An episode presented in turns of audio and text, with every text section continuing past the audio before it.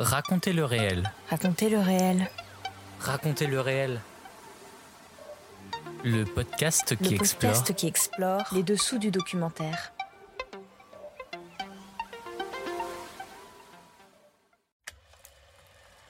hors série, Ciné TV et la production documentaire.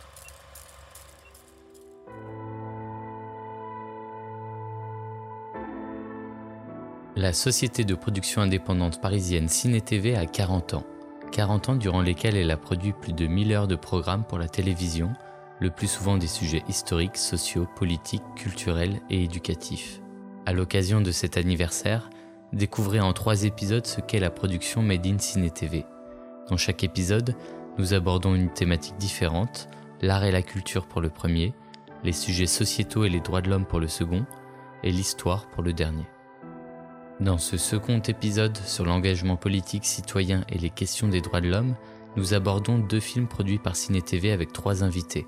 Raja Amari, réalisatrice de Gofran et les promesses du printemps, Anne Poiret, réalisatrice de Enfants de Daesh, les damnés de la guerre, et Estelle Mauriac, productrice de ces deux films. Raja Amari, cinéaste tunisienne, a principalement réalisé des fictions maintes fois primées dans les festivals internationaux. Nous pouvons citer notamment son premier long métrage réalisé en 2002, Satin Rouge, sélectionné à la Berlinale, ou encore Les Secrets, sélectionné à la Mostra de Venise en 2009. Son œuvre met en scène les femmes au cœur du récit et interroge leur place dans la société tunisienne au prisme des enjeux politiques qui la secouent. Son premier documentaire qu'elle nous présente aujourd'hui, Gofran et les promesses du printemps, qui a reçu une étoile de la SCAM en 2022, reprend cette thématique, cet univers engagé, tout en y transposant son regard d'auteur de fiction. Anne Poiret, grand reporter, auteur et réalisatrice, documente les questions qui entourent les zones grises de l'après-guerre dans le monde.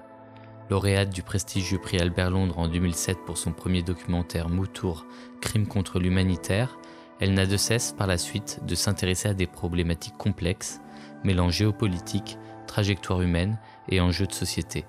Un travail régulièrement salué par la critique, tant pour la qualité des enquêtes que pour leur mise en image. Elle nous présente aujourd'hui son dernier film, Enfants de Daesh, les damnés de la guerre, produit par Ciné TV, qui vient de recevoir la prestigieuse récompense américaine, l'International Emmy Award du meilleur documentaire 2022. Enfin, Estelle Mauriac, productrice au sein de Ciné TV depuis 2005, a produit plus de 80 documentaires sur des thématiques de société française et internationale. La ligne éditoriale qu'elle défend est particulièrement axée sur les questions qui entourent les droits de l'homme et les enjeux de notre citoyenneté. Ces films sont souvent des succès d'audience qui provoquent le débat et créent un vrai dialogue avec le public, reconnu par la presse, fréquemment sélectionné et primé dans les festivals. Trois invités donc dans cet épisode à écouter tout de suite.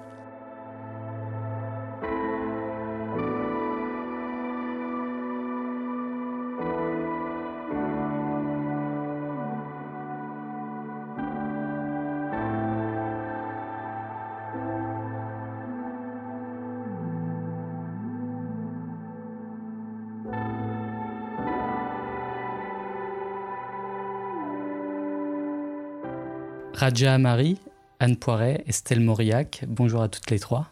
Bonjour. Bonjour. Raja Amari, vous avez à cœur de travailler sur la thématique des droits des femmes et de la manière dont leurs aspirations sont entendues et écoutées dans la société tunisienne.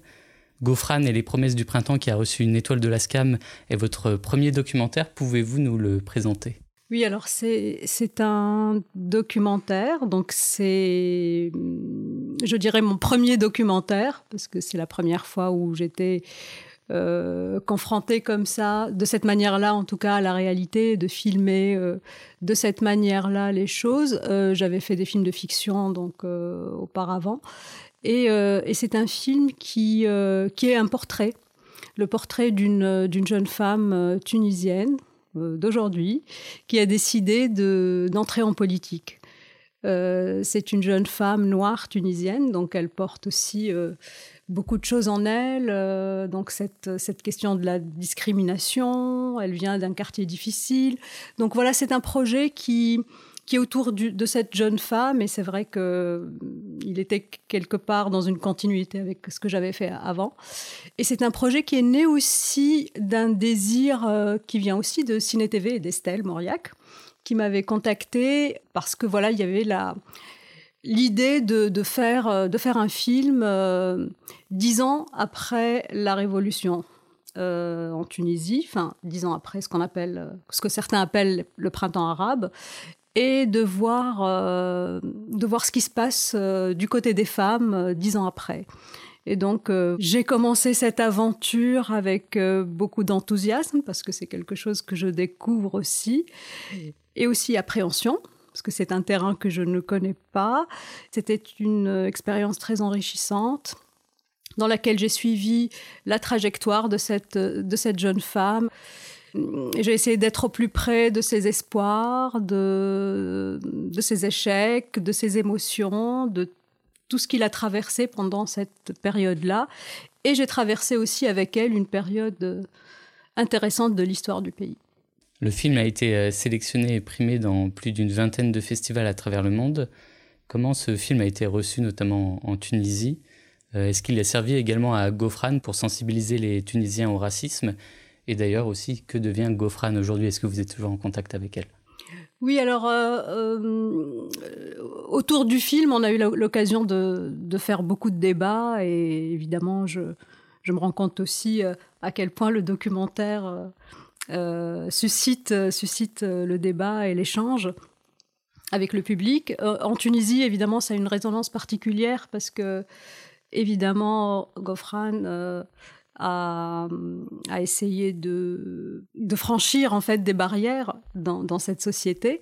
Elle a, elle a essayé de se présenter aux élections, elle a cru euh, aux promesses de cette révolution et évidemment il y a, une, il y a un écho particulier chez les jeunes, euh, les jeunes femmes surtout, euh, son expérience, euh, voilà, leur a appris beaucoup, leur a amené beaucoup, a suscité des interrogations.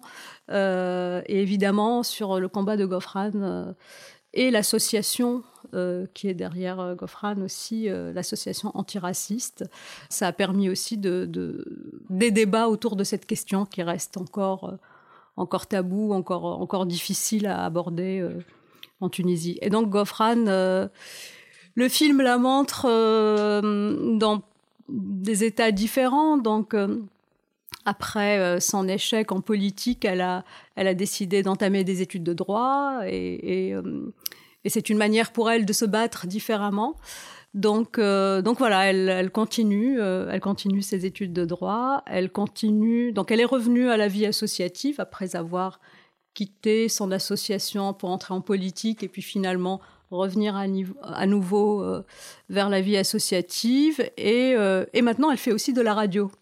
donc, elle, elle essaye aussi de, parler de, tout ça, de son expérience, et puis de, ses convictions euh, et ceux de son association à, travers, un autre moyen.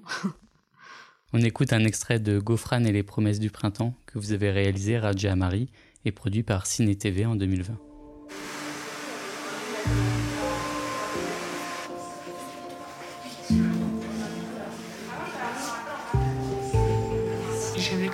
De filles tunisiennes qui font la même coiffure que vous. Ah oui. Avant, en fait, tout le monde, en fait, les cheveux lisses et tout ça. Les noirs, quel que soit les noirs ou les blancs. Mais maintenant, en fait, euh, on a enlevé les complexes de, des cheveux et tout ça. Donc c'est pour ça que la mentalité a changé. Ouais. Je suis euh, afro-tunisienne, donc je veux toujours garder les cheveux bouclés et tout ça. C'est ça. Bon, j'ai parlé avec, euh, avec quelques amis subsahariens. Bon, ils me parlent de la discrimination raciale en Tunisie. Même nous, en fait, les Noirs tunisiens, on, on subit de ça. On souffre de ça. Le, peuple tunisien, ils sont. Bon, c'est pas là, tout le monde, mais il y a quand même. Euh, oui, il y a certaines séquelles. Oui, oui. Parce que. Au début, c'était pas facile pour nous. Euh, on avait une tata tunisienne, mm-hmm. tata Sadia. Sadia Mousbeh. En fait, c'est la présidente de notre association. Ah. Donc, c'est elle qui nous a un peu encadrés et maintenant, on est tranquille. Parfait, mm. parfait, parfait. Mais quand même, ça finit pas hein, dans la oui. De temps en temps. Oui, bien sûr.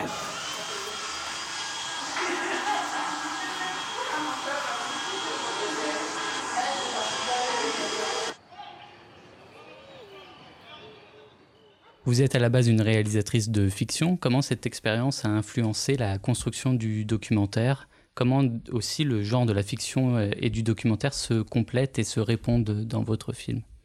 Alors, euh, c'est vrai que euh, pour moi, en fait, quelque part, il n'y avait pas de différence fondamentale entre, entre le documentaire et, la fiction. En tout cas, je les ai abordés un peu de la même manière. Euh, parce qu'à partir du moment où on place la caméra quelque part dans un certain angle, une certaine distance, euh, à partir du moment où on fait un choix, euh, voilà, il y a quelque part une, une mise en scène aussi. Donc, euh, évidemment, le rapport avec, avec le sujet change, enfin, est différent, puisque avec les comédiens, on a un autre type de contrat. Mais quelque part, il y a aussi derrière les comédiennes des femmes vivantes qui se cherchent parfois, qui, qui, qui ont une trajectoire qui traverse aussi l'écran, qui traverse la fiction. Donc, euh, donc la frontière est finalement assez mince. Euh, c'est vrai qu'en en faisant ce documentaire, euh, j'avais l'envie et le besoin aussi, quelque part, quand Estelle m'avait appelé, ça, correspondait à un moment particulier aussi pour moi, de, de, de filmer différemment, de, de, regarder les choses différemment et, d'immerger dans cette réalité aussi différemment, parce que ça correspond aussi à quelque chose qui, euh, qui est présent dans, la société tunisienne, par exemple, euh, beaucoup de jeunes qui ont pris leur téléphone portable et qui ont, qui ont parti filmer ce qui se passe, donc qui sont très présents de, de, de manière très très différente aussi, et qui témoignent de quelque chose d'immédiat. Et j'avais voilà, j'avais besoin d'être dans cette immédiateté et, euh, de, vivre une aventure euh, à travers ce film euh, et de, connaître aussi le pays différemment parce que c'est un rapport très direct avec les choses qu'on n'a pas aussi à travers la barrière de la fiction parce qu'on est beaucoup plus protégé quelque part. Vous, vous l'avez suivi combien de temps, Gofran alors, on l'a suivi euh, sur une période, euh, alors à la fois longue et courte, parce qu'on avait euh, une échéance qui est les élections, ce qu'il fallait, il fallait tourner pendant les élections. Et, comme elle se présentait aux élections, voilà, donc on avait, on avait le début, le milieu et la fin, donc une dramaturgie finalement qui s'est construite autour, autour de, de ça. donc moi, je l'avais filmé avant parce que quand je l'avais connue, euh, elle, euh, elle n'était pas encore tout à fait euh, dans la politique. Elle s'intéressait, elle s'y intéressait. Elle, elle, était dans l'association antiraciste, mais elle préparait son mariage, par exemple. Enfin, elle était, elle était dans d'autres projets. Et donc, je l'avais filmée un peu avant, et donc pendant les élections, et puis après, justement, pendant le montage, on avait senti le besoin d'aller voir un peu ce qui se passait après, euh, après cet échec et euh, voir comment elle, euh, elle, elle se construit, comment elle gère, elle gère cet échec. Et, et voilà, et donc ça a été intéressant aussi de la voir un peu après pour voir un peu comment elle a, comment elle a changé finalement. Et ce qui était intéressant en fait dans le film, c'est de voir comment elle a évolué et, voir euh, justement devant nous euh, une personne qui est en train de mûrir, euh, qui est en train finalement, une jeune femme qui, voilà, qui, qui s'empare de son destin d'une manière particulière et, voilà, et s'accomplir. Raja Amari, Anne Poiret, vous défendez chacune des droits fondamentaux des minorités victimes de discrimination pour l'une et le non-respect des textes fondamentaux de protection de l'enfance, le droit à la vie pour l'autre. Incarner ces thématiques à l'écran est un exercice, on l'imagine, assez difficile quand même, assez complexe, de la manière de l'angle de, des personnes aussi que vous choisissez. Anne Poiret. Pour ma part, moi, je, je, je, je suis pas moi, je me, je me, concentre depuis maintenant plus, pratiquement 15 ans sur le, le récit des après-guerres, ce qui se passe après les conflits.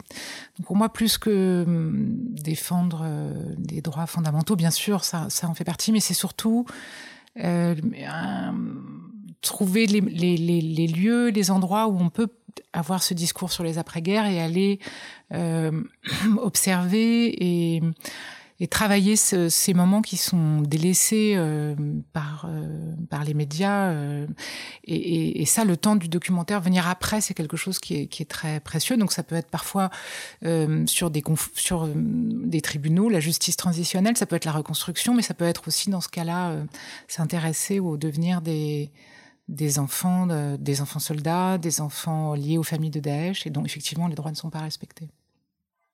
Alors, alors pour moi, en fait, la, la question, je ne l'ai pas je ne l'ai pas prise de cet angle-là. Euh, euh, alors, euh, pour moi, en fait, Goffran, elle incarne plusieurs choses.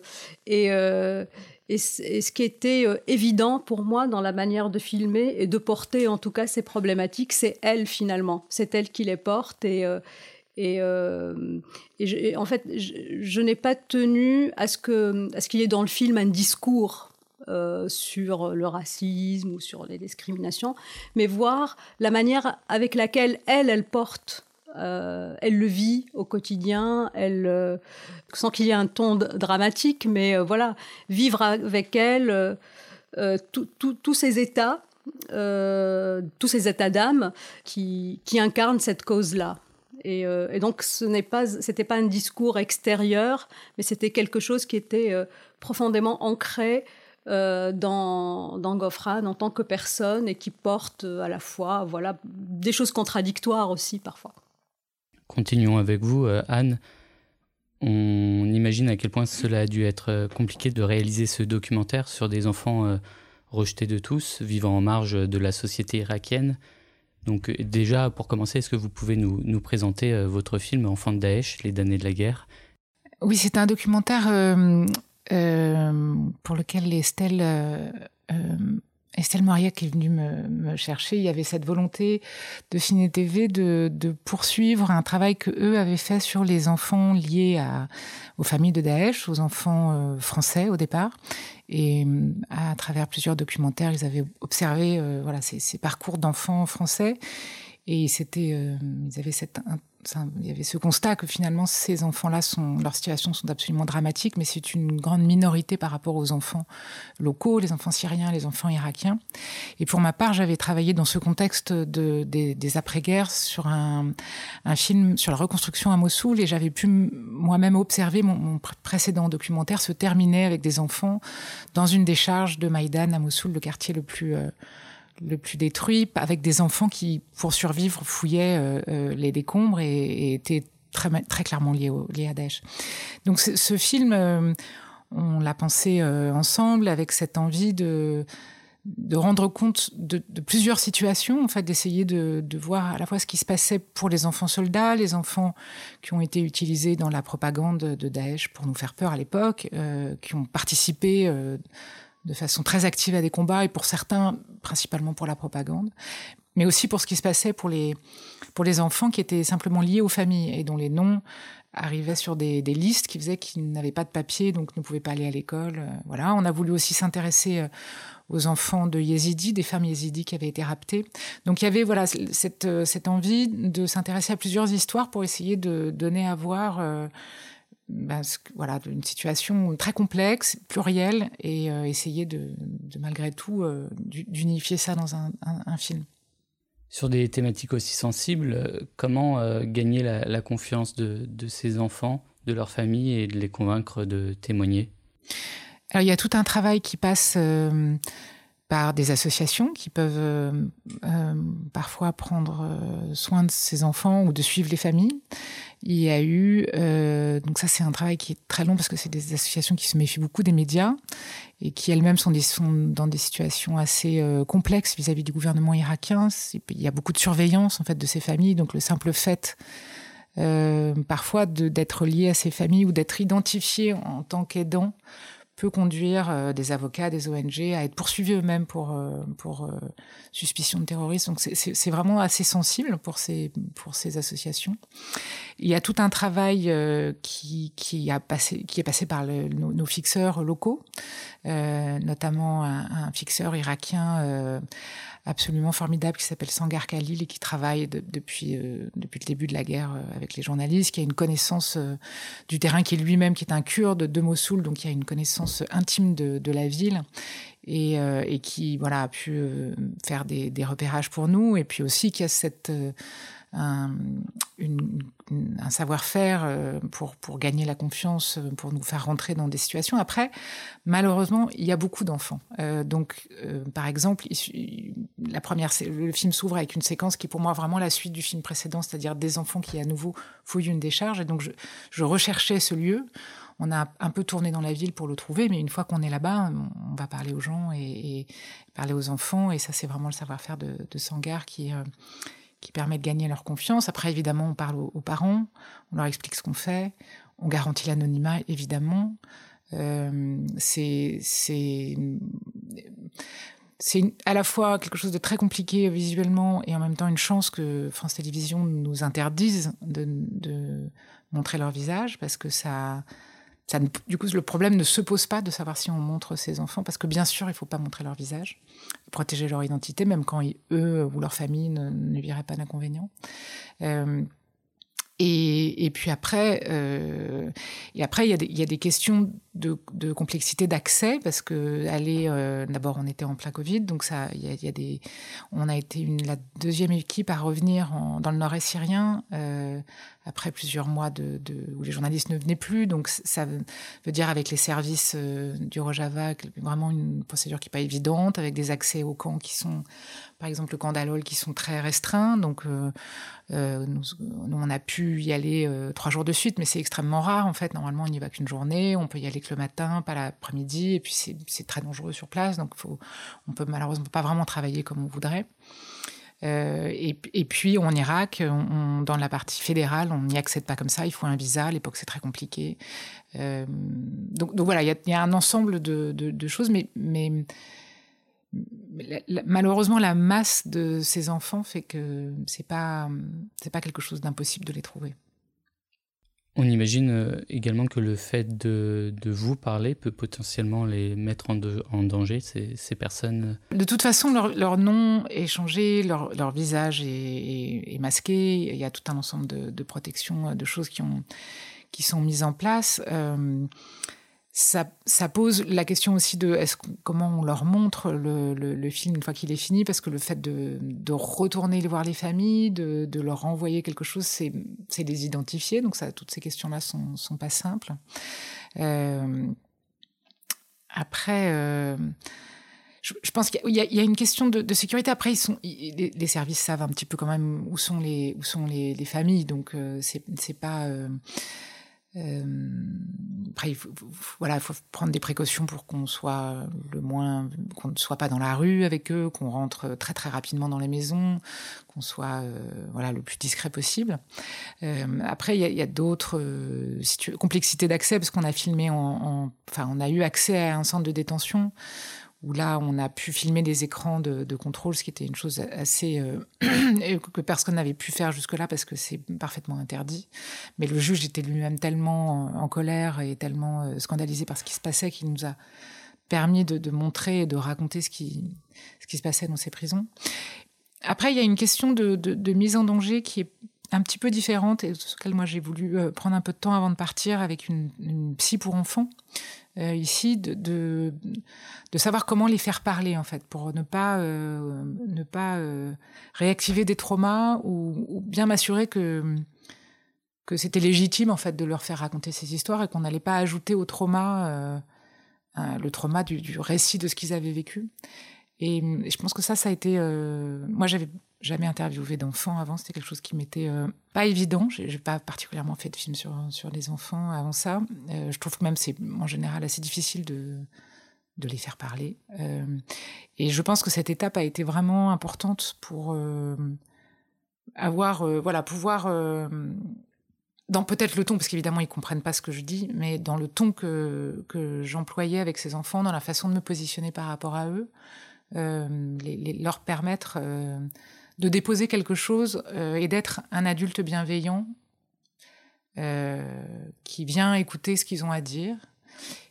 Et en fait, je pense que ça, ça a été le, fait de prendre cette précaution, le fait de prendre ce temps avec un psy ici euh, pour enfants, ça a été quelque chose qui a permis peut-être à ce que ces enfants euh, qui sont capables de parler, parce qu'il y a plein d'enfants qui n'arrivent pas à verbaliser ce qu'ils ont vécu, évidemment, de, leur laisser cet espace de, bienveillance et d'écoute qui a permis qu'il y ait une parole peut-être un peu, euh, un peu particulière.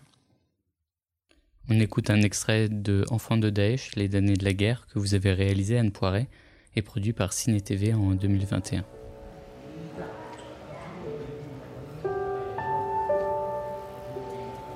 Depuis son retour, il y a trois ans, Mahar, lui, renoue avec les siens et tente de retrouver une place dans la société.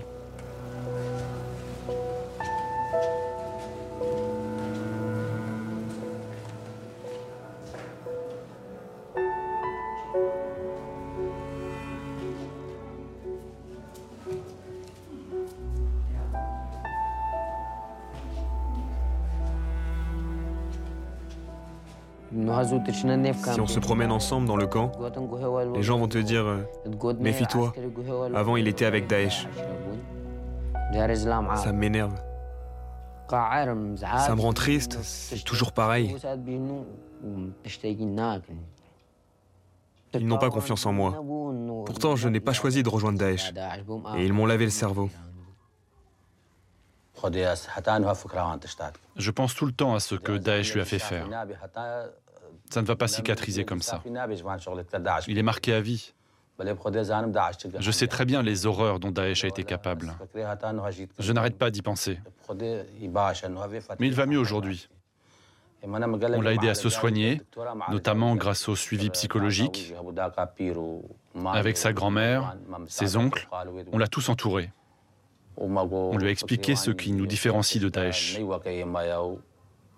Ça a pris du temps. J'aimerais bien faire une école militaire. Pendant presque trois ans et demi, j'ai baigné dans cet univers. J'aime encore bien l'armée.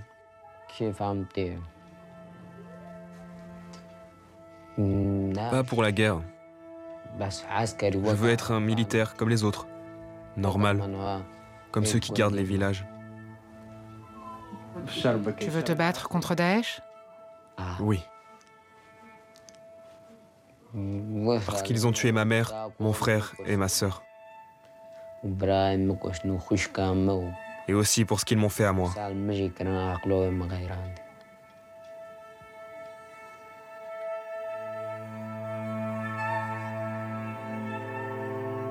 Si peu est fait en Irak pour ces enfants sacrifiés par l'histoire. Pour ces anciens enfants soldats, pour ceux qui grandissent sans existence légale. Qui investira dans cette génération pour qu'elle grandisse en paix?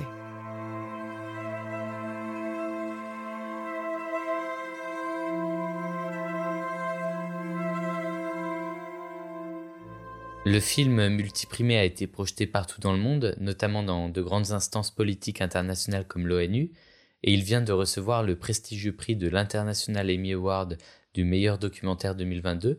Quels sont les retours des officiels que vous avez pu euh, croiser sur ces questions?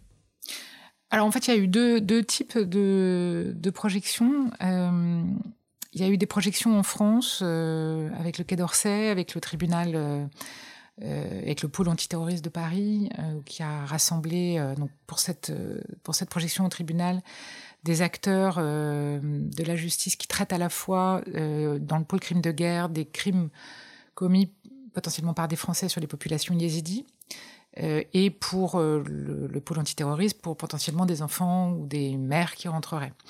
Et donc, euh, je pense que ce qui était assez intéressant dans cette projection, c'est qu'en décentrant la question euh, sur, euh, sur des enfants qui n'étaient pas français, ça a permis, de, à nouveau pour ces professionnels, de réaccéder à l'idée que c'était des enfants. Euh, que c'était des enfants et que avant tout hein, ils étaient dignes de protection euh, et qui n'était plus encombré par cette idée que ce sont, ce sont des Français, ce sont les enfants de enfin voilà, ce sont liés à Daesh, ce sont nos ennemis. Il y avait, il y avait à nouveau cette possibilité d'accéder à ça, et je pense que la projection au Quai d'Orsay était aussi intéressante parce que c'est, les gens qui étaient là étaient émus, et à nouveau par cet aspect euh, de qui est lié à l'enfance, quoi, quelque chose de très euh, basique en fait et qui ne devrait pas se, se, se, poser. Après, il y a eu des projections cette projection à l'ONU qui était très particulière parce que c'est une projection qui a été organisée avec tous les acteurs à, New York qui traitent, qui sont liés à ces enfants, c'est-à-dire à la fois des gens du HCR qui qui sont liés à la question des réfugiés et des déplacés, euh, à l'OIM. Euh, il y avait euh, évidemment toutes les, il y avait des gens, des représentants d'Interpol, il y avait tous les, gens qui sont liés à la mission des Nations Unies sur place. Il y avait l'ambassadeur irakien à l'ONU qui était là. Donc il y avait cette cet ensemble d'acteurs euh, qui euh, étaient directement liés à, la question qui, qui potentiellement ont, un pouvoir pour faire euh, changer les choses parce que moi, je, fais souvent des films sur, sur des zones grises et sur des complications, enfin, sur des situations très complexes. Et ce que je trouve intéressant dans les films, c'est de montrer la complexité du monde. Et donc, après les films, il n'y a pas de solution simple. Mais pour les enfants, pour ces questions-là, en l'occurrence, il y a des choses qui auraient pu bouger et qui sont pas si compliquées. Euh, par exemple, faire que ces enfants irakiens retrouvent des papiers, euh, que, les lois en fait qui les qui les, met, qui les, rendent apatrides en Irak soient euh, modifiées pour qu'ils puissent avoir accès à l'école, ça, ça paraît sur le papier pas impossible. Malheureusement, ça voudrait dire que l'Irak ne traverserait pas la. Enfin, ça, ça veut dire que l'Irak serait un pays normal avec un gouvernement, et malheureusement, c'est pas le cas. Donc, ce genre de décision, euh, euh, on en est très très loin. Ils ont malheureusement la, ce qui pourrait sembler pas si complexe l'est extraordinairement en Irak. Donc, il y a à la fois une, envie euh, de beaucoup de, gens au niveau de l'ONU, de ce genre de, décideurs, d'une forme de, ils étaient tous très émus, ils étaient tous scandalisés par ce qu'ils voyaient dans le film, euh, et, et, pourtant, euh, voilà, malheureusement, ça reste ce type d'instance, ça reste le pays, ce pays qui traverse des urgences euh, immédiate. Et donc ces questions de protection dans l'enfance, euh, quand bien même ils ont tous conscience maintenant que c'est une bombe à retardement et que ne pas adresser cette question va créer quelque chose de, dramatique dans les années à venir, comme c'est pas immédiat, euh, il ne se passe malheureusement pas grand-chose. Estelle, vous, avez, vous êtes le lien entre ces deux films, vous les avez produits tous les deux. L'unité Société de Ciné TV que vous dirigez s'incarne par une ligne directrice euh, engagée et citoyenne comme le représentent euh, ces, deux films. Oui, tout à fait. Alors c'est vrai que ces deux films que, que j'ai trouvé qui étaient qui sont à la fois très proches et très et très complémentaires, même dans la manière d'approcher euh, d'approcher ce qu'on pourrait dire la, la, la, représentation des droits humains, à la fois par un film plus intimiste que Café Raja sur le personnage de Gofran, et Anne c'est plus un film qui alerte, un film de de, mise en garde aussi, et puis en même temps très humain. Et euh, oui, c'est vrai qu'on essaye de, de, faire réfléchir sur des sujets qui font débat. Euh, alors bon, le racisme fait peut-être moins débat pour le coup, mais c'est vrai que là, euh, on essaye de, de, s'interroger sur, voilà, de sensibiliser le public à des, à des, à des, à des problématiques que peut-être euh, le documentaire peut porter euh, d'une façon euh, à la fois c'est un engagement politique et en même temps c'est quelque chose de à travers des personnages je pense que les messages passent mieux et qu'on prend plus conscience de des, des, des, bouleversements de notre société des, des mouvements qui sont en train de se faire des évolutions qu'on peut espérer. Donc oui vos productions interrogent aussi fréquemment les, les discriminations subies par les femmes tel que le film de, sur Gofran. Et le documentaire d'Anne Poiré est aussi l'un des nombreux films sur les droits de l'homme que vous avez euh, produit. Là aussi, c'est une thématique, euh, enfin deux thématiques, pardon. Oui, alors les droits de l'homme, c'est relativement large. Alors c'est vrai que euh, on, a, on a beaucoup travaillé, donc comme l'expliquait Anne, sur le, le, phénomène de la, de la radicalisation. C'est vrai, depuis le début, on s'est interrogé sur sur euh, sur la radicalisation à travers plusieurs films. On a commencé par un film sur euh, sur euh, les femmes, les femmes radicalisées où on, évidemment, c'est des femmes qui, a priori, sont condamnables parce qu'elles ont en plus embarqué leurs enfants sur des terrains extrêmement dangereux en dépit de leur volonté. Et en même temps, nous, on avait envie de se dire, bon voilà, c'est pour le coup, on a rencontré des femmes qui s'étaient interrogées sur leur parcours et qui, alors à faire amende honorable, je sais pas, c'est peut-être pas la, bonne expression, mais en tout cas qui, avaient compris les erreurs qu'elles avaient commises. Donc pour nous, par exemple, ce genre de film, c'est important de donner la parole à des gens qui, qui peuvent reconnaître leurs erreurs. D'ailleurs, dans le film de, de Anne, c'est pareil. Il y a des, il d'anciens enfants soldats euh, qui reconnaissent. Euh, et, je trouve que c'est important aussi que les documentaires portent euh, ce type de sujet. alors, en l'occurrence, on a aussi des, des films qui sont davantage sur, sur des sujets peut-être plus alors le mot consensuel est peut-être pas le bon terme, mais on travaille aussi par exemple sur euh, la, souffrance psychique, la maladie mentale, et c'est vrai que là-dessus c'est un combat qu'on peut tous mener euh, euh, sur le fait que c'est des gens qu'il faut intégrer dans la société d'une façon beaucoup plus large. Voilà. Donc on est à la fois sur des sujets un peu un peu plus un peu plus zone grise, comme dirait Anne, où, euh, où on ne sait pas trop. Euh, voilà, on pense que il faut faire du débat avec ce type de sujets qui sont pas si consensuels, et en même temps de défendre des droits humains qui sont euh, évidents, comme contre, être à la fois contre le racisme, contre la stigmatisation de la, de la, maladie mentale, de la violence carcérale. Voilà, ce sont un peu, tout ça peut, je pense, peut, peut s'illustrer dans, dans les films qu'on aime produire. Vous avez d'ailleurs, euh, je crois, d'autres projets en cours euh, oui. Cette nouvelle génération qui subit de plein fouet les, conséquences de la radicalisation, vous allez continuer à, la traiter? Oui, on continue puisque là, le prochain film qu'on va, qu'on va produire pour France Télévisions sera sur euh, les enfants français qui restent encore dans les camps en, Syrie et, que le gouvernement a beaucoup de, que le gouvernement français a beaucoup de mal à faire revenir. Et voilà, et on voudrait s'interroger sur, voilà, sur leur sort et alors bon après peut-être essayer, alors pas tant de faire bouger les choses, mais de faire prendre conscience là aussi que que c'est pas là-bas que, que, leur situation se, se réglera et qu'on peut pas les abandonner, que c'est des, des, enfants français innocents. Et oui, c'est un des projets qu'on a qu'on a actuellement, et puis euh, d'autres aussi, comme je disais, autour de de, l'univers carcéral ou autour de, de de la souffrance psychique. Enfin, on a un certain nombre de projets encore, beaucoup de choses encore à, à porter. Dernière euh, question euh, pour toutes les trois, euh, pour conclure. Pensez-vous que le documentaire peut être l'outil d'une prise de conscience?